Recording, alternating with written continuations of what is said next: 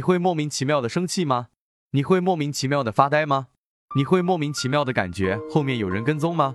你会莫名其妙的听到一些声音吗？当你出现这些症状时，你一定欠了很多阴债。每个人都有阴债，只是轻重不同。欠阴债重的，则气运不顺表现的明显些；欠阴债轻的，则气运不顺表现的不明显。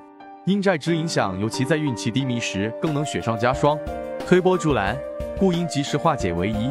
为何欠阴债？仁则易道可以说，其实每个人都有阴债，只是数量不同，阴债也不一样，会有以上症状。如果你一直运气不好，肯定会影响一个人的命运和负债。它无疑会让你在你气压更低的时候雪上加霜，它也会让你推波助澜。如果能及时解决，那么之前症状也可以缓解。还阴债的最佳时间，做任何事都要注意天时地利，才能达到人和的效果。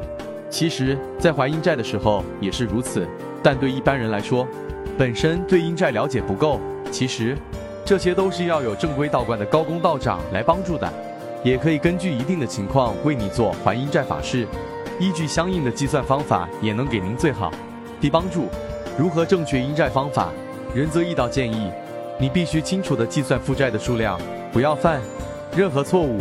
其实还阴债的方式等于和阴曹地府走后门，想改变现在的命运，它也是你运气好的敲门砖。所以只有找到正确的负债数量，才能勾销自己的前世造下的因果恶债。如果数量不足，可能会因为错误而出现一些反噬。还阴债的好处，常还阴债会使自己身体健康，有光泽，心情愉快。不会受到各种疾病的侵害，小问题会逐渐消失。人生烦恼来源于各种业障，从一开始就偿还了阴债，可以消除前世创造的行业。仁则易道提醒大家，只有正规的道观科医才有法力，其他外门邪道都会被反噬，请记住。